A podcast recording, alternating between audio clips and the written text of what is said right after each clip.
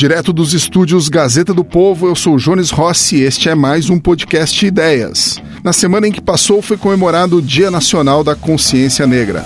Alguns dados: o desemprego entre os negros é maior, o rendimento médio é menor, o IDH também é menor e as chances de serem assassinados é maior.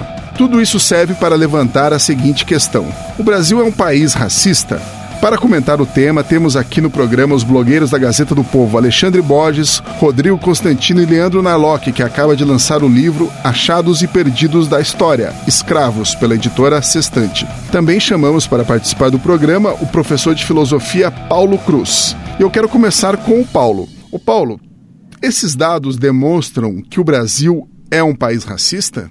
É, boa tarde a todos aí, ou bom dia, né? É, boa noite. É um prazer estar aqui com vocês, com os amigos. Bom, é, não, ele demonstra que o Brasil é um país violento e um país pobre. É, mas é, a estatística ela é racializada, digamos assim, de acordo com a conveniência, né? Uhum. Então é, é, evidente que nós temos um, um, problema que a história nos legou, certo? Então quer dizer, escravidão e o resultado dela é, de fato, a população é, negra vive nas periferias, em sua grande maioria, é, onde os dados tendem a ser é, piores. Né? Mas esse, esse dado é circunstancial. Né? Ele não é um dado racial, ele não é. O negro não está na periferia e não corre mais risco de ser assassinado e não tem o pior acesso à universidade pública porque é negro mas porque circunstancialmente ele se encontra a, na periferia e nos lugares onde o acesso a determinadas coisas é mais difícil, né? Então, essa estatística não é exatamente racial, mas ela é transformada em racial pela conveniência e coisa e tal. O Alexandre, você, você acha que o Brasil é um país racista ou que apenas existe racismo no Brasil? Não, existe racismo em qualquer lugar. Agora, dizer que o Brasil tem um racismo sistêmico a ponto de que o, o pobre é, é, louro de olho azul de Santa Catarina tem algum tipo de vantagem comparado com o pobre é, é negro de qualquer outro lugar é uma brincadeira. Né? Eu, por acaso, morei um, até um tempo em Santa Catarina e lá você tem, em Florianópolis, ali no, na região perto, você vocês devem conhecer aí, é, é, é, e, e, o sujeito é, é, o pobre brasileiro, como qualquer pobre. Né? E ser pobre não, não é divertido.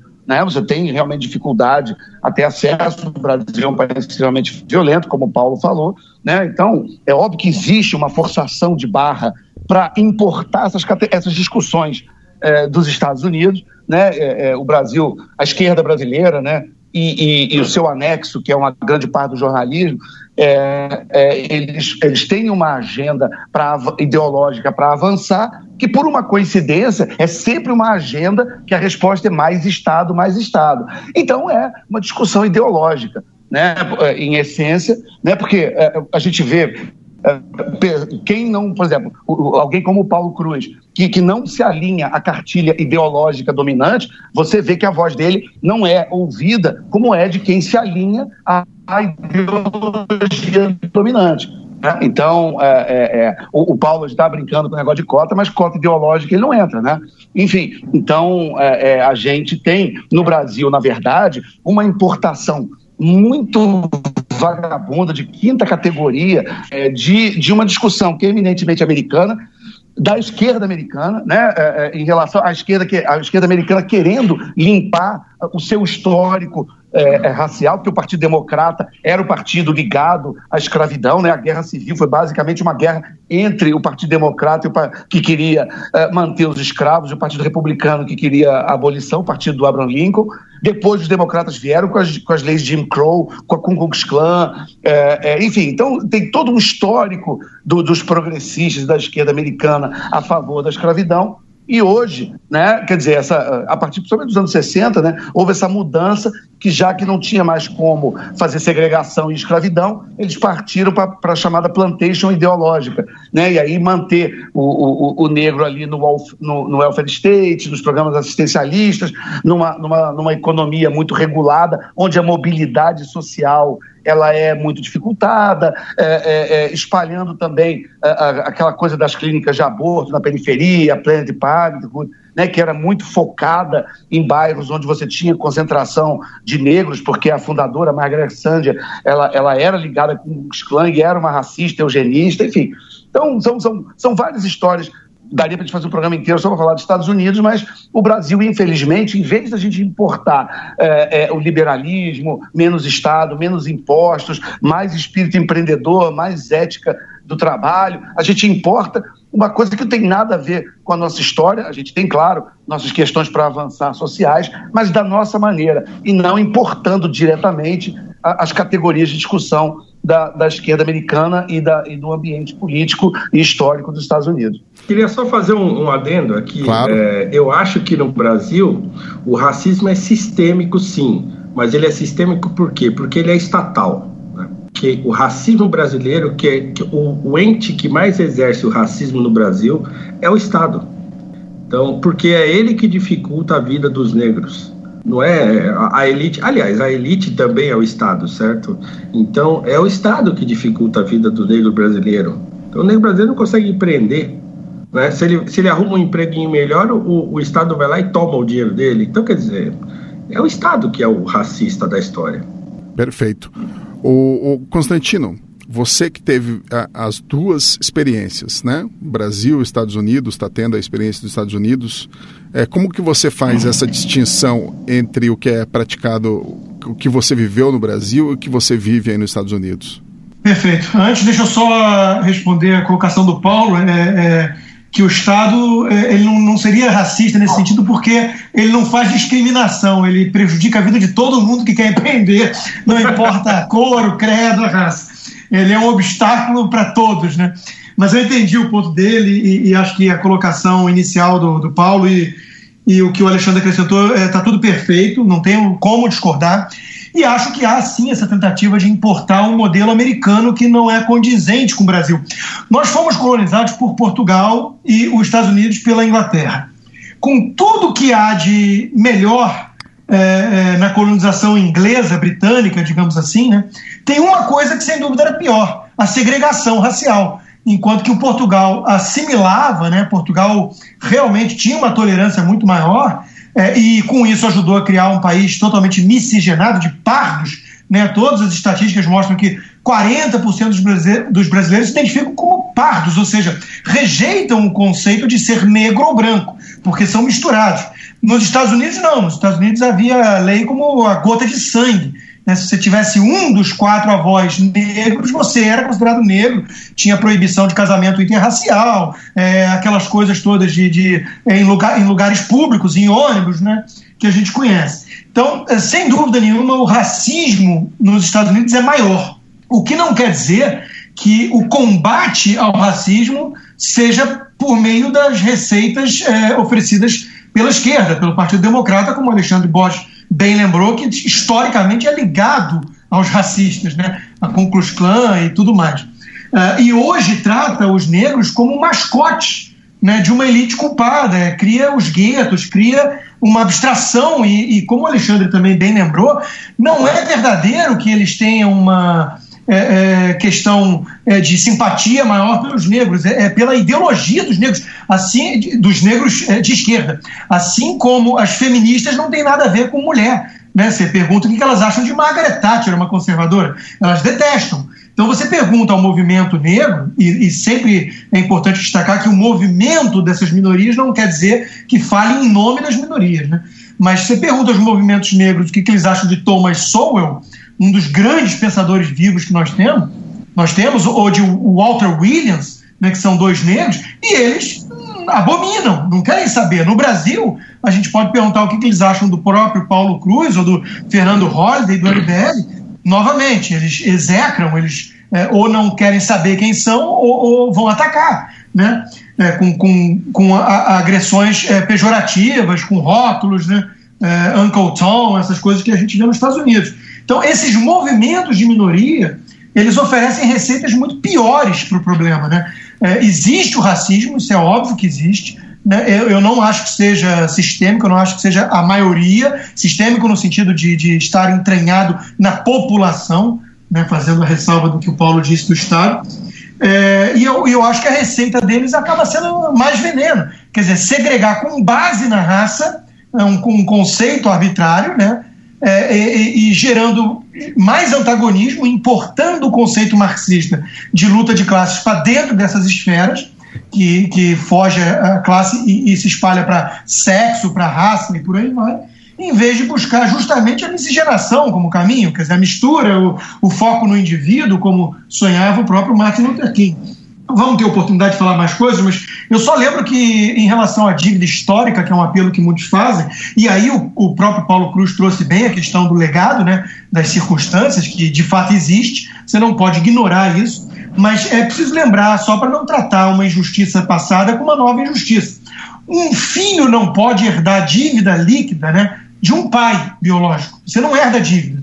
Você vai em cima de todos os ativos que o pai deixou para pagar os credores. Mais do que isso você não vai. Ou seja, você não avança sobre o patrimônio do próprio filho. Se isso é verdade para um pai e um filho biológicos em relação à dívida atual, como é que você pode falar que há uma dívida histórica na qual você vai penalizar o, o branco pobre lá de Santa Catarina, como disse o Borges, para pagar muitas vezes um, um negro de elite? Quer dizer, você vai ter muitas vezes um, um pobre branco pagando pato para é, pagar algum tipo de privilégio para o filho do Pelé. Né? Então, isso faz sentido? Isso realmente é, é, é redimir um, um, uma injustiça passada? Me parece que não. Né? Me parece que não. Então, esses são meus comentários iniciais, mas a gente tem mais coisa para falar pela frente. Beleza. Ô Narlock, você que acabou de lançar o livro Achados e Perdidos na História, Escravos, aí pela editora Sextante. Qual é a lição que a gente pode tirar da abolição da escravatura no Brasil? Hoje a situação que a gente tem é reflexo direto daquela época? Acredito que não. É, muita gente fala isso, né, que o Brasil de hoje é uma consequência direta, que o que mais explica o Brasil hoje é a escravidão. É, é verdade que a escravidão explica sim o Brasil, mas acho que com algum limite. Talvez a demografia explique muito mais, ou então todas as elites predatórias que a gente tem explicam mais, como, como o próprio uh, Paulo falou. Para escrever esse livro, eu, eu, eu achei uma história muito interessante de um relato de um austríaco chamado Johann Emanuel Pohl. É, esse gringo ele veio para o Brasil, para Minas e para Goiás em 1819. E em Goiás, na cidade do Goiás, no Goiás Velho, ele falou o seguinte: olha, tem uma missa às 5 da manhã que é para as mulheres brancas pobres. É, elas não gostam de vir na missa das 9 da manhã porque nesse horário vêm as negras ricas, que têm colares, que têm é, roupas cheias de rendas e tal. E elas se sentem humilhadas perto das, das negras ricas e por isso o padre resolveu fazer essa missa das 5 da manhã por muito tempo essa, essa, esse relato foi meio, achado, foi meio considerado uma bobagem de um gringo. Né? O cara não entendeu, erra, entendeu errado o que viu no Brasil e deixaram para lá. Mas de repente começaram a vir estudos mostrando que as negras livres, as, elas, eram, elas eram depois dos, dos portugueses, né, dos, dos brancos, dos homens brancos, elas eram o segundo grupo que mais pagava impostos e que mais tinha escravos em várias cidades de Minas e de Goiás. E, gente, isso no século XIX, no começo do século XIX, imagine vocês. Né? Hoje a gente está falando sobre dificuldade de mulheres e de negros no mercado de trabalho. Como é que a gente vai entender isso, né? É, o Borges e o Constantino falaram muito bem nos Estados Unidos. É, parece que lá, é, assim, toda escravidão ela precisa ter um pacto dos não escravizados, né? Aqueles que não são escravos, eles precisam é, ter um pacto que vão manter a escravidão. Nos Estados Unidos isso valia muito por cor, né? Brancos é, estão de um lado, negros são todos escravos. A porcentagem de negro livre no século XIX nos Estados Unidos era baixíssima. Já no Brasil isso não podia acontecer, porque aqui você tinha 40% da população de negros livres, né? muitos deles ricos. Então aqui o pacto dos não escravizados foi o pacto dos, de, quem, de quem tinha dinheiro. Né? Quem tinha dinheiro não era escravizado. E o quem percebeu isso, né, quer dizer, a gente ficou por muito tempo ali tentando europeizar o Brasil, Dom Pedro II, Dom Pedro II ficava ali tentando retratar o Brasil como um país europeu ou como aquele indígena é, bonito, assim, romântico e tal, né? O Gilberto Freire, em 1933, com o Casagrande Senzala, ele falou: não, olha, é, essa miscigenação que todo mundo está reclamando, né, que era moda naquela época falar mal da miscigenação, até o Allende, quase na mesma época, escreveu que, é, que ela era uma das possíveis causas de crime e tal. Ele falou: não, olha, esse é o nosso orgulho, esse é o motivo que a gente tem para se orgulhar no Brasil. É, e foi assim que, na minha opinião, o Gilberto Freire fundou a identidade brasileira, né? Tem, tem um exemplo muito bom do Bento Prado Júnior, o intelectual paulista, que depois de ler o Casagrande Senzala, ele, ele se olhou no espelho e falou, cara, eu sou negro, eu sou negro. É, então, é bem o que diz o Ali Camel lá no, no Não Somos Racistas, é, é, evidente que existe racismo no Brasil, existe preconceito e racismo, acho que são coisas que a gente tem que diferenciar. A grande questão é que a identidade brasileira, felizmente, é baseada nessa miscigenação. Paulo, você acha que existem grupos é, de fora, grupos exteriores ao Brasil, fundações, ONGs, que querem importar o modelo americano para o Brasil, onde existe uma segregação é, racial mais intensa é, do que o, o, modelo, que nem o Analog acabou de falar, miscigenado do Brasil? Eu não sei se existem grupos que é, é propositalmente querem fazer isso, né?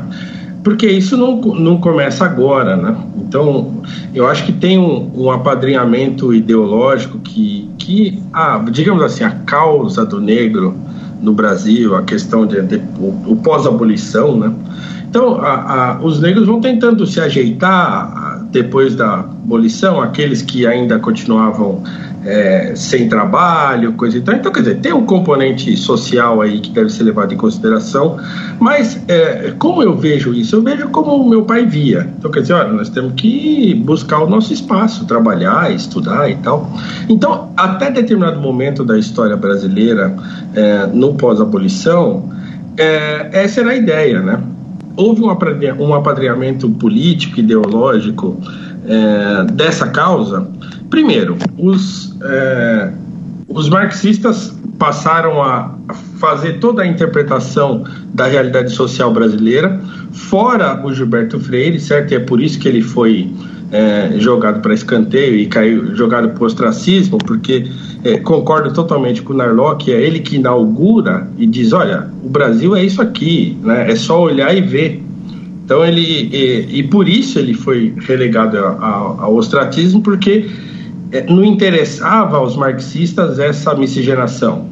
Né? Interessava o nós e eles, né? Por exemplo, você pega o livro do, do Florestan Fernandes, né? O negro no mundo dos brancos. Né? Então, quer dizer, interessa para o marxista é essa coisa sempre dicotômica, né? Que no fim é classe social, né? Então, num determinado momento, os marxistas tomaram conta do discurso e aí eu acho que aí ao longo dos anos é, esse apadrinhamento político ideológico vem ganhando apoio de é, fundações internacionais e tal, porque elas são ligadas a esses grupos é, hoje de esquerda, né, e na política, e os movimentos sociais, tá? então, os movimentos sociais recebem apoio, é, inclusive financeiro, desses grupos internacionais, sei lá, o, o Open Society do Soros e tal. Eu acho que isso não é diretamente relacionado, mas eu acho que faz parte de uma agenda que hoje toma conta do imaginário dessa esquerda é, globalista maluca que a gente tem aí.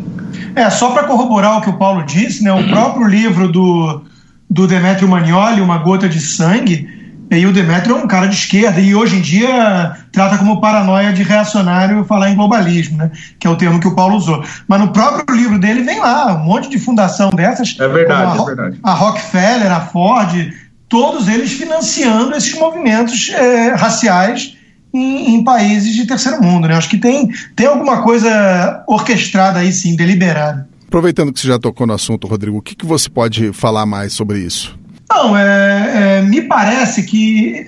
Bom, eu escrevi Esquerda Caviar e coloquei 20 possibilidades de origem do fenômeno. Isso está ligado à esquerda caviar. Então, é óbvio que é uma, uma coisa complexa, né? Você não pode reduzir a uma coisa só. Eu acho que tem um romantismo mal calibrado, né? Uma, uma boa intenção mal calibrada. Algumas pessoas querem ajudar, é, se sentem mal com a situação e não entendem muito bem como chegamos aqui ou o que fazer para ajudar. Tem uma elite culpada, né? Que, que precisa espiar os seus pecados e aí usa as minorias como mascotes, sem se importar muito com os efeitos das suas uh, ações propriamente ditas. Uh, tem oportunismo, tem um cabide de emprego enorme. nós temos até uma figura conhecida aí no movimento racial brasileiro, que é o Frei Davi Santos, né? Está sempre na coluna do Anselmo Góes, parece que, que, é citado diariamente lá, uhum. né? fazendo pressão para ministério ser composto por negros, tudo, tudo que ele só enxerga isso, né? Branco ou preto.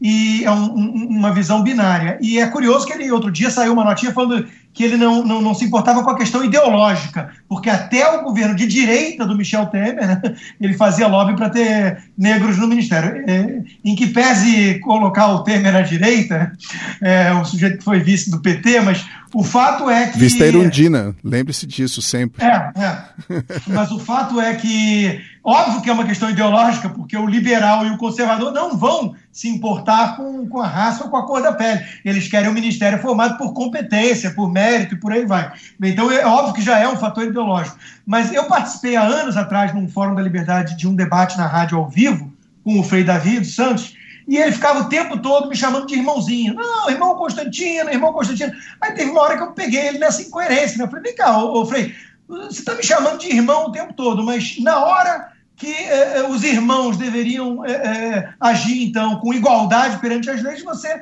diz que você merece privilégios e eu tenho que pagar pelos seus privilégios porque eu tenho a cor um pouco mais clara que a sua. E é um pouquinho mesmo, né? porque o Frei Davi dos Santos, em alguns lugares, não seria considerado sequer negro.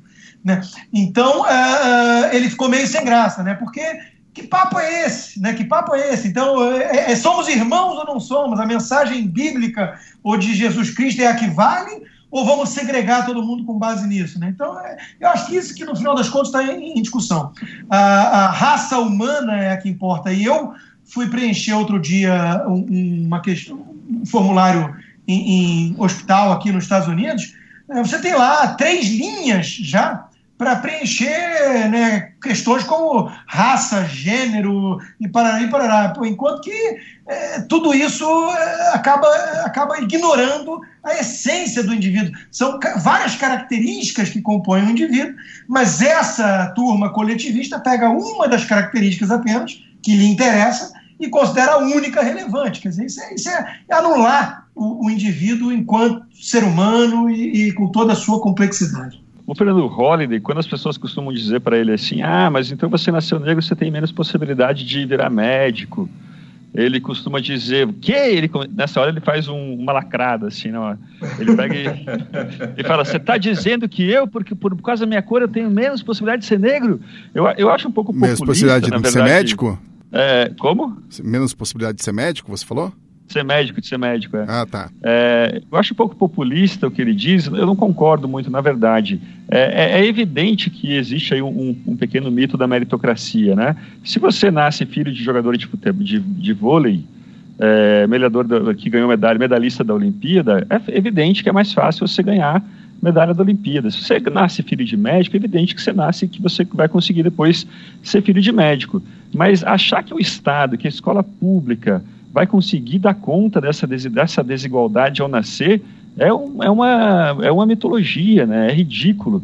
A grande solução na minha vida, na minha, na minha, é, é, na minha opinião, é, é, a gente tentar, a gente ter que apoiar um movimento negro liberal no Brasil, né? que já tem uma tradição, na verdade. Luiz Gama, por exemplo, foi um, foi, ele era do Partido Radical Liberal. Né? Naquela época, então, é, a, mesmo a Educafro, do Frei Davi, o Frei Davi ele é todo, todo ligado à esquerda, mas grande parte do trabalho deles é liberal. Eles é, são negros que se reúnem tentam uh, conseguir financiamento e bolsas em universidades e negociam com as universidades bolsas para estudantes negros. Isso é ótimo, né? isso não divide a sociedade, não fica racializando a política, né? O problema é o discurso, né, do Frei Davi, o problema dele é o discurso. Então, quer dizer, qualquer pessoa que vai é. lá do Cafro e e participa daquelas reuniões lá duas, três semanas, pronto, ele começa a achar que o branco é o demônio, como o Malcolm X achava é, quando ele entra na, na, na, ação do Islã. Então, assim, eu conheço jovens que, assim, amigos meus, é, muitos mais velhos, da minha idade, da minha geração, os irmãos fizeram faculdade sem cota assinada, que nem existia quando a gente foi estudar, e aí os irmãos mais novos, agora depois que surge a cota, eles nem precisam, mas eles sabem que tem, eles vão lá. Foram para o Educafro, saíram todos uns radicais, assim. Eu não consigo conversar com esses jovens, porque uhum. tudo para eles é racismo e tal. Então é complicado. O discurso é muito complicado. A gente, tem, a gente tem que fazer a Educafro liberal, então, Paulo. é, eu tenho tentado fazer do meu jeito, certo? Uhum. Eu só queria deixar, aproveitar para lembrar qual é a resposta liberal para isso, porque tem muita gente que quer sempre contrapor igualdade com é, é, diferença de oportunidade com igualdade de oportunidade, e ele citou essa coisa do cara ser filho do jogador ou ser filho do médio. Então, é, é muito importante assim, quando alguém fala em igualdade de oportunidade, conceitualmente ainda não é uma resposta liberal. Na verdade, era a resposta dos progressistas, que diziam: não, nós vamos desenhar o Estado de tal forma que nós vamos promover é, é, é, com a mão do Estado a igualdade de oportunidade. Essa não é a visão liberal. A visão liberal. Que é o totalitarismo, né? Exatamente. A visão liberal ela fala em abundância de oportunidades. As oportunidades elas, elas, não são iguais, mas elas são tantas e tão abundantes numa sociedade livre, próspera, que você não fica preocupado com a oportunidade do amigo. Entendeu? Você, você vai encontrar tanta coisa para fazer que, de repente, talvez você não tenha a mesma chance de jogar basquete que Sim. o filho do jogador de basquete, porque o sujeito também tem dois metros de altura e você não tem, sei lá. Mas você tem tantas opções na sua vida, você tem tantas coisas legais e bacanas, estimulantes e que podem realizar suas vocações, suas vontades, que você é, não, não, não liga de ter exatamente a mesma oportunidade que o filho do vizinho. Você pode ter outras oportunidades, diferentes, piores, melhores, mas em abundância. Então a resposta liberal. É, é não, é mas, eu, mas o, o meu ponto é que a, a, a ajuda comunitária, ela também é uma resposta liberal, né? É, grandes liberais doam suas fortunas para movimentos, não tem nada de errado nisso, né? Se, se é feito de forma voluntária. Então. Não, mas eu concordo com o Paulo que o problema é a narrativa. Quando você começa a segregar a população com base no conceito de raça e só enxergar essas diferenças, isso já é uma narrativa ruim, né? Se você quiser fazer isso, por exemplo, para a nação afrodescendente dentro dos Estados Unidos, ou seja, pega a nação negra americana e, e, separa como se fosse um país à parte, esse país seria um dos mais ricos do mundo. Enquanto, que você, enquanto que você só focar em diferença o tempo todo interna, você está fomentando uma segregação, uma inveja, um, um, discurso de soma zero, que eu acho que é esquerdista, não liberal nesse sentido. Eu, eu, hoje cedo dei uma olhada, a, a, chamada América Negra, ela tem um poder de compra que foi medido ano passado em 1,7 trilhão de dólares. É muita então, coisa. eles têm muito, ele, ele, ele, a, seria realmente um dos países é, é, mais ricos, com mais potencial de consumo é, é do mundo. É, é, melhor ser negro dos Estados Unidos do que ser é, habitante de praticamente qualquer outro país do mundo, em qualquer situação. O Alexandre, só, só um adendo rapidinho sobre esse assunto, ainda antes da gente mudar. Para vocês terem uma ideia, eu, eu assim, no, no, passado andei frequentando alguns desses movimentos e tal, inclusive ajudei a fundar um, um movimento que era para ajudar imigrantes africanos no Brasil, né? Então a gente começou a se reunir, conversar e coisa e tal. E, e, e eu estou sempre escutando o assunto que era é, fazer um projeto para captar recurso público. Né? Eu nem entendia muito bem disso na época, isso faz, sei lá, uns 15 anos atrás, se não um pouco mais. E eu sempre, toda reunião era o mesmo assunto: ah, temos que fazer um projeto, temos que ir lá apresentar na prefeitura. E só que chegou um dia eu falei: escuta, quando que a gente vai fazer alguma coisa? Então, eh, me incomodou muito e eu nem entendia muito bem esse negócio de liberal. Aliás, eu não entendia nada disso, nunca, não era nem envolvido com nada disso. Então eu falei, mas espera, quando que a gente vai começar a fazer alguma coisa, a gente aqui? Né? Porque eu, eu percebi que aquelas pessoas estavam preocupadas em conseguir dinheiro né, para fazer alguma coisa, e eu nunca me levaram para ver um refugiado, para apertar a mão do fulano, dar um abraço nele e tal. Então, assim, o movimento hoje brasileiro, o movimento negro brasileiro, está muito focado nessa conversa mole de política pública. Né? É então é você vê muito pouco, muito poucas iniciativas é, individuais por quê? Porque está todo mundo focado, todo mundo acha que é o Estado que vai resolver esse problema. Quando eu digo para as pessoas, escuta, o Estado é o problema. Eu falei isso hoje na escola para os alunos. esse negócio de igualdade de oportunidade é uma loucura, porque isso é instaurar um totalitarismo. Como é que vai pegar eu e a menina que está aqui do meu lado, que estuda muito mais do que eu, e falar, vocês têm que ter igualdade de oportunidade? O que, que vai fazer? Vai decepar a perna dela ou vai fazer o pular mais alto? Né? Agora, eles não querem fazer o pular mais alto. Então eles pegam essa moça e prejudicam a moça para que eu possa prevalecer. Então é muito doido isso aí. Eles não conseguem pensar que os próprios negros, e, e aí corroborando com o que o Narlock falou de um movimento negro liberal, que eu sempre digo, falo, o negro tem que começar a fazer a lição de casa, ou melhor, voltar a fazer a lição de casa. Né? A lição que o Rebouças fez, que o Luiz Gama fez, né? que o patrocínio fez, não, não, nós não queremos fazer. Ou que muitos negros da geração aí de, da década de 60, o próprio Abdias Nascimento, que depois se mete com política e tal, mas ele começa o quê? O teatro é, experimental do negro, faz sucesso, tal, e não sei o quê, mas é uma iniciativa individual.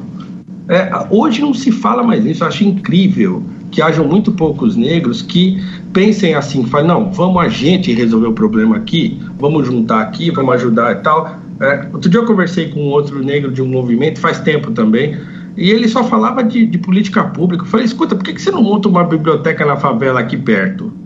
e vai lá dar aula, vai lá ensinar as crianças. Pô, vocês não fazem nada, fica esperando o governo fazer. Isso é muito irritante. E eles são assim, hoje só pensam nisso. É verdade, o, parece que hoje tem um, o, a gente tinha aquele carimbador maluco, né, na época do, do Raul Seixas. Hoje a gente parece que a gente tem aí um obcecado em políticas públicas, né? Se você é. ouve a CBN de manhã, qualquer coisa que acontece na sociedade, o analista vai dizer precisamos de políticas públicas adequadas. É, exatamente. É, o próprio Narlock estava citando associações voluntárias, que é Tocqueville, né, veia, né, que é liberal, mas o problema é que no Brasil essas ONGs ignoram a letra N, elas são OGs, né, elas são governamentais e vivem de verbas Exatamente, públicas. exatamente. E, e, essa fala do Paulo Cruz é exatamente o que o Thomas Sowell fala nos Estados Unidos em relação aos negros. E, e que lá atrás já falava Frederick Douglass, por exemplo. Exatamente. Fala, Deixe os negros andarem com as próprias pernas, né? Essa coisa de tratar com com, como se fosse inferior, com condescendência, é justamente é, é, não só uma arrogância da elite branca, normalmente, né, como é, uma, uma forma de expor implicitamente é, a, a, sensação de superioridade dos próprios brancos. É, é, absurdo isso. Isso é tratar o negro como inferior, isso que essa elite faz. Né? Então, deixa andar com as próprias pernas, sai da frente. Né? Sai da frente e para de atrapalhar. Introduzindo a questão das cotas, é, eu queria deixar claro que a Gazeta, uma das convicções da Gazeta sobre o uso da, das ações afirmativas, a Gazeta apoia o uso de ações afirmativas desde que essas ações se encaixem em dois critérios, que elas precisam é, de medidas auxiliares, né? elas precisam ser medidas auxiliares, né? não podem ser, não pode ser a única nem a principal maneira de resolver a injustiça observada. E também essa afirmativa diz a, a Gazeta é, deve ser temporária e ela fala também que quando o paliativo se transforma em política permanente, causa cisões na sociedade e leva essa mesma sociedade a se esquecer da verdadeira origem do problema que se pretende resolver. Quando esses dois critérios são desrespeitados, a ação afirmativa se torna uma muleta conveniente para que o poder público ou a sociedade se omitam na solução das injustiças é e das mazelas sociais. Eu quero, eu quero saber qual é a opinião de você. Então, gente, é, eu, eu, eu tenho uma comparação muito boa do, do Ricardo Paes de Barros, que é o seguinte, é, imaginem se... Uh, a, na verdade, eu nem sei se é dele essa comparação, mas enfim. Uh, imagine se a telefonia ainda fosse estatal hoje em dia. A gente teria aí pouquíssimas pessoas com linhas telefônicas em casa, muitas outras, como a minha, a minha mãe, uh, teriam que alugar linha telefônica. Eu lembro que a gente pagava um aluguel, um salário mínimo por mês de aluguel de linha telefônica. Quer dizer, está tá na cara que o problema não é esse, é um problema de dificuldade geral de se adquirir aquele bem, né? E acho que outro ponto também em relação à universidade é o seguinte, por que, que a gente dá tanta... É, por que, que é tão necessário hoje fazer universidade para enriquecer? A gente tem um grande problema aí de reserva de mercado das categorias e cada categoria está exigindo cada vez mais diplomas e mais diplomas para você empreender uma atividade. Aí entra muito bem naquilo que o Paulo falou, que o governo impede que os pobres em geral, entre eles negros, uh, que possam, possam livremente ter sua, ter sua profissão. Você precisa de papéis e mais papéis para ter sua profissão. A gente acabou de ver essa semana passada que os médicos, os médicos conseguiram fazer pressão e uh, proibir novos cursos de medicina, né? Tem um amigo meu que ele está sendo processado porque ele fala no jornal que ele é economista, mas a associação dos economistas, mas ele não paga a anuidade da associação dos economistas. Quer dizer, isso também é outro problema que tem que acabar. Deixa eu pegar um gancho no que o Rodrigo falou, o negócio de, de não uh, parar de ajudar. me lembrou que tem um livro que uh, americano do Jason Riley, que é um editor do, do Wall Street Journal, é, que ele que o título do livro é Parem de ajudar a gente, né? Ele é negro e ele disse que ele teve esse insight. Ele estava com as sobrinhas em casa e aí elas estavam conversando e ele tem uma sobrinha que é muito inteligente, umas meninas de, sei lá, oito anos, nove anos de idade. E aí uma muito inteligente começou a falar e falar com, com um inglês muito perfeito e tal. E aí ele disse que a irmã dela virou e falou assim: Ô, ô fulana, você tá, para com isso, você está falando igual branco. E aí ele se tocou que a sobrinha dele estava corrigindo a irmã por ela estar tá falando direito, por ela estar tá falando bem, por ela estar tá falando com é, é, é, é, sem erros, sem gíria, né?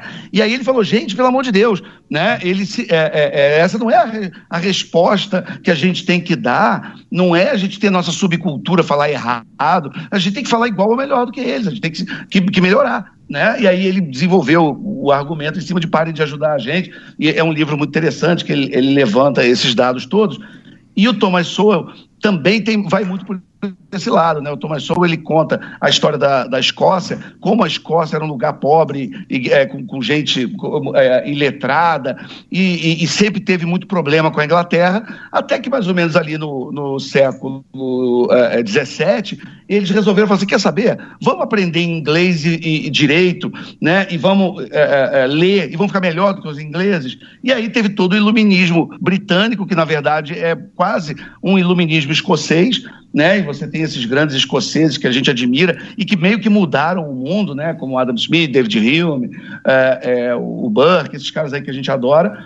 É, e a gente e, e, a resposta da, ali de Irlanda, de Escócia, principalmente da Escócia, uh, uh, foi, não foi não foi ficar numa eterna guerra com a Inglaterra, mas se educar e ficar ainda melhor do que a Inglaterra, né? Então na verdade, essas políticas de promoção identitárias, é, criando guetos, é, é, criando esse tipo de ideia de, de que você tem que preservar uma subcultura e não incorporar e elevar a cultura de todo mundo, isso é muito pernicioso, isso é uma visão muito radical de esquerda, que no limite ela é, na verdade, a, a essência do racismo, de você achar que alguma minoria, algum grupo não é capaz de chegar ao, ao, ao nível civilizatório que você está. Né? É muito importante, é, é, Alexandre, destacar isso. Eles chamam aqui nos Estados Unidos de acting white, né? Quando você está quando você está se comportando como um branco, ou seja, você quer ouvir, você quer ouvir música clássica e ler Shakespeare para se formar um ser humano melhor, né? Ah, você está querendo bancar o branco. Quer dizer, é. Isso, é, isso, é, isso é aprisionar os negros é, justamente nesse gueto de subcultura e é um dos grandes problemas que nós temos hoje, né? Tem um africano também, a Piasta, não me engano o nome dele, que fala: é, chega de ajuda, pare de ajudar a África. Porque tem vários estudos, como o do William Easterly, do, do Banco Mundial, né, que mostram que essas ajudas bilionárias de governos é, ocidentais a, a governos africanos, no fundo, são os pobres ocidentais bancando os ricos corruptos africanos. Né? Então ele fala: chega de ajudar, está ajudando o sistema opressor da África. Aliás, aliás, vejam aquele documentário Poverty Inc., que é maravilhoso, que é do Acton, e ele conta muito essa história de como esse, essa grande, uh, esse grande mercado da, da ajuda internacional, além de, de, você financiar os corruptos locais, o que por si só já é abominável, mas ele também quebra o comércio local. Né? Ele mostra, por exemplo, se você chega. Eu, o, a, o, documentário, por exemplo, mostra um, um período no Haiti, que é uma coisa de. é muito triste, né? Quer dizer, quando começou a chegar comida de graça, comida de graça, comida de graça, quebrou todos os agricultores é, é, haitianos. Né? Quer dizer, o sujeito que vendia comida, ele não, tem ele não tem como competir com a comida de graça que vinha da ONU por um tempo. Esses agricultores perderam o, os seus negócios e foram para as favelas. E hoje, muito é, é, da população da, é, de, é, é, de, favelas das, grandes, das maiores cidades ali de Porto Príncipe e tal, eram ex-agricultores que foram quebrados pela ajuda internacional. Né? É, então, eles, o documentário ele mostra exatamente isso. Quer dizer, na verdade, você não tem que. Você tem que ajudar, na medida do possível, não atrapalhando e, e, fomentando empreendedorismo. E, e é, é, é, o trade not aid, né? Que eles falam, né? É, é fazer negócios, ajudar a eles empreenderem a ter a viabilidade econômica e social e não ficar jogando é, é, é, depois de, obviamente, todo mundo morder um naco disso, né? E, e, e no, a, a, conta que se faz é que de 80% a 90% do dinheiro da filantropia fica no meio do caminho. Dificilmente 10% desse dinheiro chega ao destino. E parece aquela e turma da Paula Lavigne e do Caetano com o Amarildo, lembra? É, é, exatamente. E aí, quando chega o dinheiro no destino, é, ainda assim, você cria esses problemas de muitas vezes quebrar a economia local e os empreendedores locais, porque você não, eles não têm como competir com produtos gratuitos que estão sendo jogados lá. Ô Paulo, você está falando pouco aí hoje. Opa, não, tô, tô aqui ouvindo, né? Os, Nós, os a, gente, a gente representa, a gente representa ele.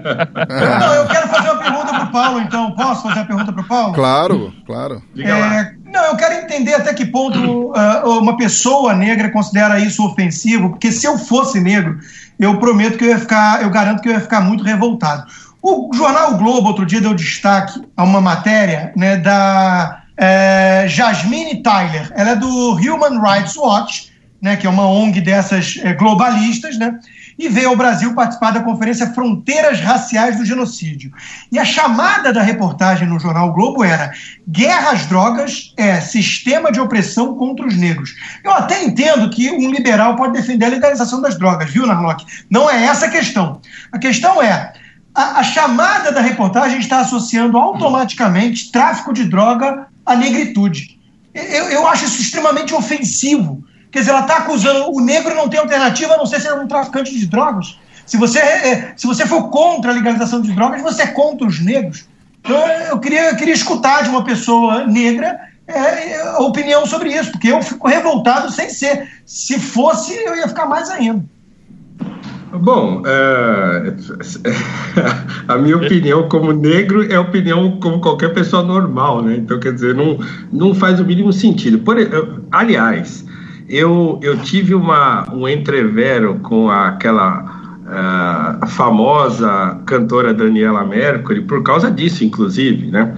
E depois escrevi um texto longo explicando por que, que eu fui lá e enquadrei a Daniela Mercury, por ter, ela publicou, um, ela tweetou uma, uma matéria, acho que da Carta Capital, né, e não podia ser diferente, falando isso, que, por exemplo, reduzir a, a maioridade penal era estratégia da elite para exterminar é, pretos e pobres, foi o que ela escreveu. Aí eu falei, escuta, você está associando, você ganha dinheiro a vida inteira fazendo música para preto e para pobre, e agora você os está associando a criminosos, né?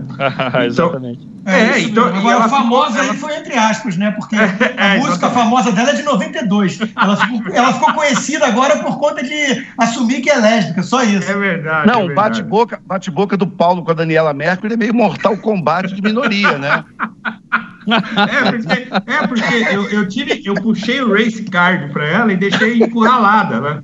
Primeiro que eu chamei ela de racista, ela ficou super ofendida. Eu falei, eu fiquei, olha, eu fiquei uma meia hora pensando o que, que eu ia responder para essa mulher e, e, que eu não ia de, é, fazer com que ela ficasse desconfortável, certo? Então eu fiquei uma meia hora pensando o que, que eu ia responder. E aí eu escrevi aquilo e chamei ela de racista. E eu dei a sorte o azar dela tá online na hora e ela respondeu na hora. Não, mas como assim? Eu sempre cantei para os negros e tal, não sei o que lá. Como você diz isso? Eu sempre defendi os negros. Falei, ué, escuta, você não está defendendo nada. Você está fazendo música para vender para os negros. E outra, essa associação é absolutamente. E aí tem outro preconceito, né? E tem outro preconceito ela achar que os negros têm mau gosto.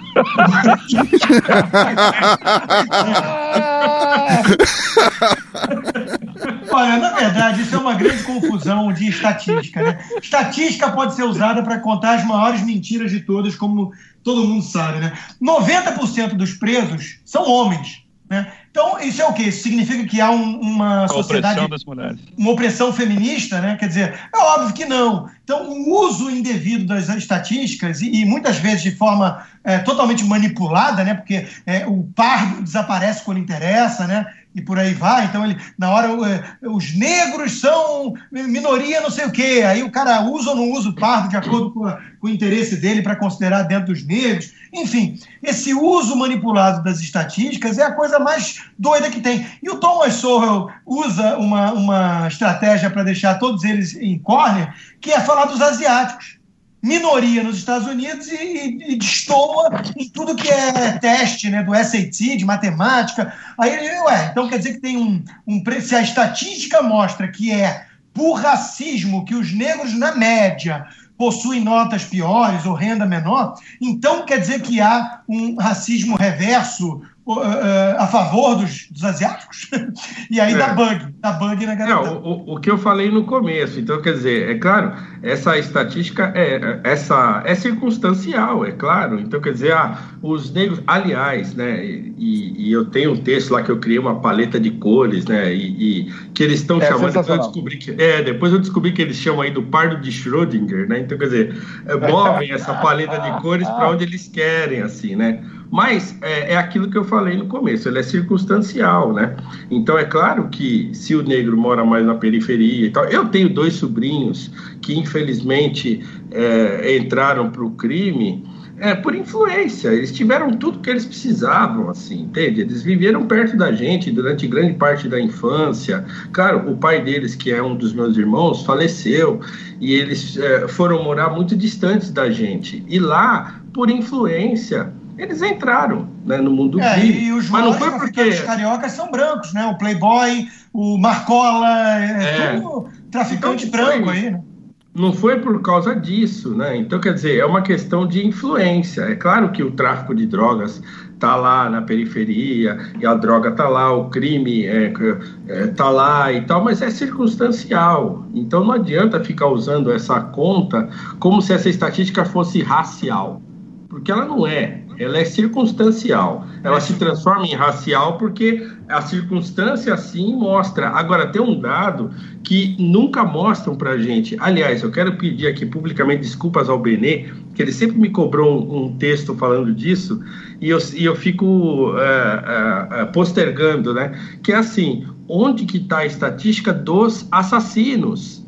Né? Então, você pega o mapa da violência, aquela excrescência, então tem dezenas de números lá dividido por estado e tal, e tem um dado lá que é por raça, né? Quem é que morre mais? E aí tá lá, quem morre mais é o negro jovem, certo? Ah, tudo bem, claro que é o negro jovem. É, quase todo mundo no Brasil, para entrar nessa estatística, é transformado em negro jovem. Agora, quem é que está matando essas pessoas? Nos Estados Unidos nós é, temos então, essas estatísticas exatamente. e é mais de 90% dos negros que morrem, morrem vítimas de outros negros. A gente eu publicou esse, uma, esse um artigo outro dia sobre isso. Meu, né? Eu coloquei esse dado num texto meu sobre Black Lives Matter. Então, quer dizer, no Brasil não tem esse dado. Mas a gente sabe, entende? Quem mata o negro pobre da periferia é o negro pobre da periferia. Mas essa conta ninguém quer fazer. Né? Então você encontra lá a estatística no mapa da violência que fala quem foi assassinado, mas não fala quem é o assassino. Essa semana, esse final de semana que eu achei uma coisa, eu fiquei muito que é o que também, Paulo, que é o que também acontece com crimes homo, é, de homofobia que eles eu falam. Eu ia falar exatamente isso. Exatamente. É, é, é, morre, quando morre um gay, ah, é um crime homofóbico. Aí quem matou? Às vezes é o namorado numa discussão. Aí isso não aparece na estatística. Às vezes é disputa de é. território no submundo da prostituição e aí entra como homofobia. É. então, é assalto, né? É latrocínio, né? Um repórter falou no canal, um desses jornalistas aí da televisão, eu escutei no canal Livre, é, ele enquadrando, esse final de semana que o Jair Bolsonaro estava lá e tal, ele enquadrou o Bolsonaro falando para ele assim: olha, escuta, nós temos no Brasil 60 mil assassinatos por ano, desses 60 mil, 30 mil são causados pela polícia militar. O senhor acha que isso está certo? Na hora eu dei um pulo da cadeira, isso é uma mentira deslavada. E esse sujeito falou isso na televisão e ninguém olhou para a cara dele e falou assim: peraí, de onde você tirou esse número? Né? Porque esse número não existe. você tem estatística de letalidade policial em São Paulo e no Rio de Janeiro. Né? E aí que deve chegar a uns 1.500 aí é, das mortes policiais por ano. É, para 60 mil.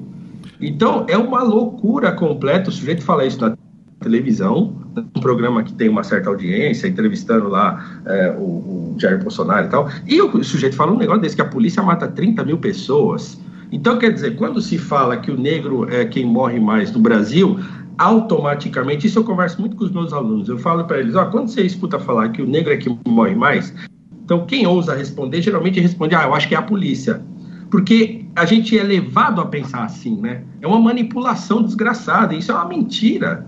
Ô Paulo, ô Paulo, se não me engano, 90% dos homicídios no Brasil sequer são. É, você chega ao culpado, né? Então, quer dizer, o sujeito assume é. que metade é, é, polícia num país onde, sei lá, eu acho que, se não me engano, o número é esse: 90%, 92% do, dos homicídios sequer são resolvidos pela investigação, né? É verdade.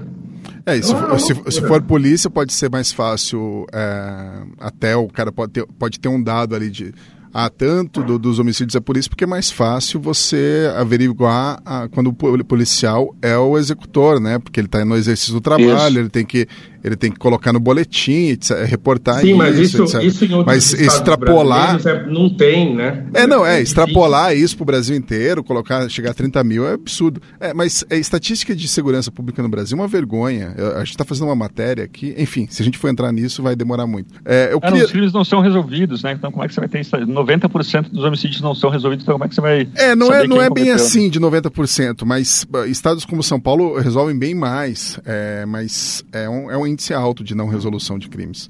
É, eu já fiz é, matérias no JT, São Paulo já chegou a índice de resolução de 66% do, dos crimes no, no, auge ali, quando o DHPP começou a prender os grandes matadores, né, aquelas pessoas que tinham 20, é, 18, 15 mortes nas costas. Mas enfim, isso daí é um assunto para outro programa. Vamos passar para a última pergunta, até pelo tempo e tal. O, o Paulo, você até também entrou, você entrou numa polêmica aí com polêmica não, né? Você deu um enquadro, vamos chamar pelo nome. Você deu um enquadro na, na Daniela Mercury e... Uma comida, uma comida, né? ah, vamos usar um termo elegante, né, Narlock? Então, figurado, pelo deu, amor de Deus. Deu, deu, deu um enquadro na Daniela Mercury e o outro dia você também é, é, deu um enquadro, se eu não me engano, foi no, no, no Emicida, né? Ah, é verdade, isso foi agora recente. É, então, é, o, essas semanas as redes sociais estão meio que empolvorosas aí nessa questão, né? Teve a questão da, da Thais Araújo e essa questão da Glória Maria. O que você pode falar a respeito disso e daí a gente abre para os outros também e daí, enfim, caminhamos pro, encaminhamos para o final do programa. Bom, a pergunta é a seguinte: se, você procurar agora o que, que o Emicida está fazendo recentemente, ele está fazendo show com o Caetano Veloso. Isso já responderia a pergunta, eu não precisaria falar mais nada. Então, quer dizer, o Emicida é um jovenzinho, né, que entrou aí no mundo do rap e, e só que ele entrou nesse mundo do rap já quando o rap se tornou uma arma ideológica. Eu, eu cresci ouvindo rap, eu tenho, inclusive, um texto sobre isso, né? Que eu, que eu, é, eu chamei de Ideologia e Morte da Razão na Periferia. Porque, primeiro, o rap não nasce como música de protesto, certo? Ele é um, um meio, uh, um, uma arte popular que nasce para é, dar um, um, um, fazer uma cisão naquelas mortes de gangue que aconteciam é, em Nova York. Então eles uma hora eles se reúnem lá e falam assim, nós estamos matando, se matando aqui igual uns doidos. E eles começam a fazer batalha de DJs e os, e os MCs começam a aparecer. Então, então aquilo é uma coisa artística e é um modo de extravasar as rivalidades para música. Então nasce assim. Né? Depois começam as músicas e um disputando com o outro, então piadinha, coisa e tal, não sei o quê. Tem um então, documentário bem bom, né, no Netflix sobre isso, né, para quem quiser. Excelente, é, é, tem ele trata de como nasceu o hip hop. Beleza. Isso. Hip hop vai tomar essa cara de música de protesto na década de 70. Né? E aí surge é, o Cop Killer lá do, do, do que hoje é, faz o papel de policial numa série, né? O Ice-T. Né? Então ele faz ah, do Body Cop Count, Killer, né? do Body Count, é. Isso. E hoje ele é um, um faz papel de policial num seriado de televisão. É, e depois surge o NWA, coisa e tal, e não sei o quê. Bom, beleza. Tá bom. É, o problema é que o MC dele nasce já numa geração em que o rap já está deteriorado, certo? E politicamente é, cooptado. Né? Então ele acha que rap é falar mal do sistema. Então eu cresci ouvindo Racionais, por exemplo. Né? E se você escutar as primeiras músicas dos Racionais, elas dão muito mais carcada nos negros do que qualquer outra coisa. Tem uma música do Racionais que chama Negro Limitado, que é um, um marco assim daquele sacode no negro que fica parado. Né, que fica lá na periferia e se mete com droga, e se mete com crime e tal. Ele dá um sacode, ele fala: Você é um negro limitado. É, ouçam, quem não ouviu, escutem Negro Limitado do Racionais MCs. Você escuta é, Pânico na Zona Sul, que é a primeira música do Racionais que fez sucesso, ele fala: olha, a mudança estará em nossa consciência, né? praticando nossos atos com coerência. Então, quer dizer, você pega esses primeiros rappers, até os, o Racionais nasce como um rap de protesto já no Brasil, mas ele não tem discurso vitimista. Né? E aí a coisa foi tomando um, um, um, um, caminho vitimizante, né? Então você pega rappers como Gog, que, que é petista e que faz rap já falando só de crítica social, e aí a coisa mudou.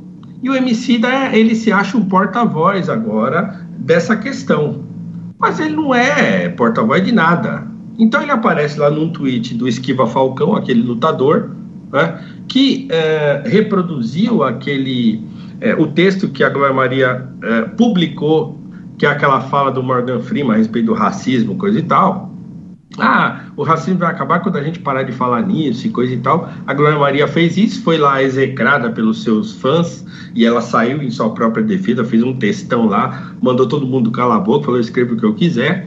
E aí o Esquiva Falcão fez um tweet falando disso, e o, o Emicida foi lá enquadrar o Esquiva Falcão, falando para ele, ah, você não pode falar isso, porque a estrutura racista que a gente... Falando como se o próprio Esquiva não soubesse o que, que é isso, né? Vai ver a história do Esquiva Falcão e vai ver a história do Emicida, vai ver quem passou mais necessidade, quem teve mais dificuldade para chegar onde chegou e tal. E eu, falei, eu li aquilo e falei, peraí, o que, que esse moleque tá pensando? E aí eu fui lá falei para ele: escuta, você beija a mão de todo o estabelecimento branco que há aí na mídia, né? e aí você vem aqui enquadrar um cara que fala o que pensa e que não, não beija a mão de ninguém. Você é o escravizado dessa história aqui, não ele. Né? Só que a sua escravidão é ideológica. Ele está apadrinhado por essa gente graúda da mídia. Porque se não fosse, estaria cantando em festinha, estaria cantando no céu. Né? Nessa coisa da prefeitura que tem aqui, que eles enfiam toda a tranqueira que tem na periferia, eles botam lá dentro do céu. Qualquer teatro furreca que nasce, bota lá. Qualquer música ruim, bota lá. É, é, tudo que tem de porcaria que sai da periferia, eles botam dentro do céu. Então, o, o MC daí tá cantando. Não, só, só para esclarecer, Céu é um colégio, né? Um, não sei se todo Exatamente. mundo conhece, Céu, um grande colégio que tem nas periferias de São Paulo, da, feito pela Marta, então. É, da prefeitura. Então, é uma cópia da, do Brizolão, né? É uma cópia do. do, Os CIEPs do, do Brizolão. Então foi por isso que eu fui lá e, e, e, enquadrei o, o, E aí ele me bloqueou, claro, né? Ele não ia. Né? Bloqueou. Eu não sei nem o que ele deve estar tá falando agora lá, deve estar tá se vangloriando, mas ele me bloqueou. Né? Te botou na lista negra. É porque. É, é porque a tolerância dos, a, a, intolerância dos tolerantes é muito grande. Exatamente. Então foi isso que aconteceu. E vocês querem uh, comentar alguma coisa a respeito Não, desses últimos Thais Araújo? Final, já tá? né, do programa, vou fazer só minhas considerações finais.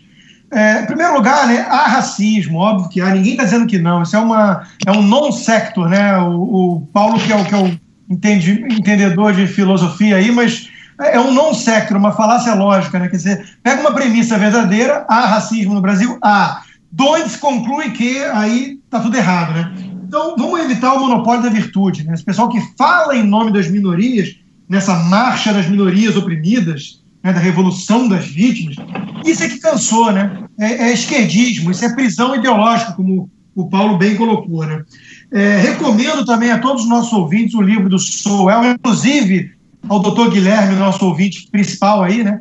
É, para a Gazeta retirar talvez esse, esse item lá dos valores, porque na prática, ação afirmativa ao redor do mundo de Thomas Sowell mostra que é difícil demais manter essas ações afirmativas como temporárias ou, ou, ou auxiliares. Né? Elas se tornam o próprio fim em si mesmas, cabide de emprego e por aí vai. Menos Malcolm X, mais é, Martin Luther King? Menos Frei então, Davi, mais, mais Paulo Cruz. Né? Quer dizer, vamos, vamos, focar a, a, nos indivíduos, nos, nas qualidades individuais. E, por fim, só uma resposta que muita gente dá, boba, né? uma, uma coisa, argumentação, entre aspas, muito boba. Ah, você é racista? Não. Ah, você casaria com uma negra ou, ou, ou, gostaria que seu filho casasse com uma negra? Né? É um argumento, uma pergunta que a gente vê muito por aí. Né? A pergunta é idiota né? e, e, eu vou mostrar por quê. Porque beleza é um padrão subjetivo. Né? A pessoa tem, ela, pode, ela pode não achar orientais bonitos. Eu acho um sujeito muito estranho de gosto, né? gosto não se discute, que não acha Thaís Araújo bonita, que não acha Sharon Menezes bonita, a Camila Pitanga bonita. Elas podem ser, no caso da Thaís Araújo e da Camila Pitanga, é, é, bobinhas do ponto de vista ideológico. Né? É, Sharon Menezes eu não sei. Namorou até um amigo meu, mas enfim. A gente vive numa época até de em relação à estética, né, que tem que ser também é, é, tudo relativista. Né? As gordas querem colocar gorda na passarela. Não, a passarela é para ver as mulheres esbeltas. A gorda né, não pode querer impor essa visão de mundo aos outros. Então a questão estética é, é ela é subjetiva. Você, você é magro, né, Constantino? Oi? Você é magro, né? Eu sou magrinho, magrinho, super esbelto. E, Depende e, da... tenho 1,85 de altura. então, é, é só para não confundirem essas perguntas capciosas, né, que eu sei que muita gente usa para tentar pegar uma pessoa que não tem nenhum tipo de evidência racista em sua vida, e aí tenta jogar o cara assim, ah, mas você. Aí o cara, não, pô, não sei se eu gostaria, porque às vezes o cara está preocupado com o impacto que o eventual racismo pode ter na sociedade, na vida é, é, do, do, neto, sei lá o quê, ou essa questão estética, que é pessoal, que é subjetiva. Isso não faz de ninguém ser racista. Agora, que há racismo, é óbvio que há, a gente está cansado de saber, isso é execrável, isso é deplorável, essas pessoas merecem pagar um preço por isso, sim, quando vem a público, né? É, é, não talvez na caça às bruxas que a gente viu aí, por questões ideológicas ao jornalista William Vac, né? repito, não teve nada a ver com o fato do racismo em si, é, esse duplo padrão da esquerda, esse salvo-conduto que os progressistas têm para eles fazerem ou falarem o que quiserem e os conservadores serem sempre cobrados de uma forma diferente, isso é que cansou. Agora, uh, não vamos confundir racismo e a existência de racismo com a necessidade do Estado fazer alguma coisa a respeito, ainda mais por meio de aumentar e fomentar ainda mais o racismo via segregação da sociedade com base na raça como a gente está no final do programa, é, eu não vou entrar naquela questão cultural que o Paulo falou. Quem puder dar uma olhada no artigo que eu publiquei ontem no blog, falando sobre a peça Otelo de Shakespeare e quem são os novos Iagos, que são esses brancos preconceituosos que querem eternizar uma subcultura e transformar o, o, o negro na imagem que eles têm preconceituosa na cabeça. Mas eu, então eu vou pegar o gancho do Rodrigo, quando ele fala do combate ao preconceito, e lembrar que, na verdade, o, te, o uso. O Thomas Sowell, primeiro, ele faz uma separação entre a ideia de preconceito e discriminação. Ele fala que preconceito é uma coisa que tem na cabeça das pessoas em maior ou menor grau, e você não tem como fazer uma polícia do pensamento e, e entrar na cabeça das pessoas e o que elas pensam, enfim. a, a, a discriminação é um ato é, é, é, é, quando uma ideia e uma, uma mentalidade preconceituosa gera uma ação efetiva é, é, que gera uma, uma, algum tipo de prejuízo, algum dano na sociedade ou em alguém. E aí, nesse caso, evidentemente, é, ele tem, a discriminação tem que ser combatida com toda a força. Mas quando a gente entra naquela discussão se existe racismo reverso, se é só o branco que tem racismo, se pode ter, por exemplo, um negro, se ele pode ser racista ou não, aí a gente, e aí tem muita gente que fala, não existe racismo reverso e tal. O, o, qual é o argumento por trás? Também não vai dar tempo, mas isso é, é o jogo pós-modernista de opressor e oprimido. Na verdade, é uma máscara para a discussão marxista moderna, pós-modernista, é, é, de que você, em todas as questões, tem que buscar onde está o opressor e onde está o oprimido, e para o oprimido vale tudo, e, pro, e, o, o, o, opressor não tem qualquer direito. Enfim, e aí cada um vai, dentro das suas taras e perversões ideológicas, ficar é, colocando onde está o opressor e onde está o oprimido em cada uma das discussões. Isso é um posicionamento filosófico, ideológico, e não tem nada a ver com a questão, é, é, vamos dizer, até criminal que é o combate à discriminação. Então, a gente tem que ter um pouco de cuidado também, porque muitas vezes discussões que são importantes e causas que são nobres e legítimas são hackeadas e são sequestradas por, uma, por agendas ideológicas que são totalmente estranhas à, à, à ideia alegada inicialmente quando se levantou a discussão. É, não, só queria fazer um pequeno parte antes de encerrar. É, isso, explorar esse, esse assunto que o Borges falou sobre a diferença entre preconceito e racismo. Por exemplo, toda hora a gente vê aqui em São Paulo, no Brasil todo, notícia de segurança do shopping uh, expulsou uma criança negra pensando que era mendigo, mas na verdade era era um filho adotivo de um dono do shopping, de um, de um consumidor. É, e agora o shopping vai ser processado e tal. No, nesse caso que aconteceu em São Paulo recentemente, o, ao, ao ver o erro, ao perceber o erro, o segurança ficou super envergonhado e pediu desculpas, né? Falou, não, desculpa, imagina. Acho que para mim isso é um claro exemplo de preconceito, né? Que é uma, uma embreagem, né? Às vezes a gente é, não consegue saber, conceber exatamente, ter uma ideia exatamente sobre alguém, a gente vai com uma ideia pré-concebida em relação àquilo. Todo mundo tem isso. O maior ativista aí do Edu Cafro, ao ver alguém branco num carro bom e com uma com cachemira barrado no pescoço, já vai achar que é um eleitor do Dória, por exemplo. E, e racismo é outra coisa, né? Racismo é uma ideologia de desprezo a outra raça. A, a, a raças. Então, é, acho que a, esse, esse, o preconceito existe no Brasil é, é, é, lamentável que aconteça, mas é uma coisa que a gente pode entender e talvez agir com um pouco mais de maturidade em relação a ele, né? Por último, eu queria falar do meu, do meu livro, aí, o, o Escravos, tem histórias lindas sobre isso que o Paulo falou e o Borges também, de como às vezes é difícil a gente saber quem é vítima, quem é culpado. Você tem casos de é, escravos, que, uma mulher que se vendeu como escrava, uh, escravos que voltaram para a África e se e se tornaram traficantes, de escravos e senhores que eram muito amigos, que tiveram filhos e tal, né? Então, é uma dica, acho que muita gente vai gostar. Perfeito. Então, gente, com isso terminamos mais um podcast Ideias. Eu agradeço muito ao Paulo e todos os participantes que hoje ajudaram aqui a gente a fazer mais um ótimo programa. Também agradeço aos nossos ouvintes e assinantes que permitem a existência desse programa. Se você ainda não assina, é só entrar na página inicial da Gazeta do Povo e procurar pelo botão Assine para ter acesso a vários conteúdos exclusivos. Lembrando que essa semana tem aí uma promoção de Black Friday. Então, obrigado e até a próxima.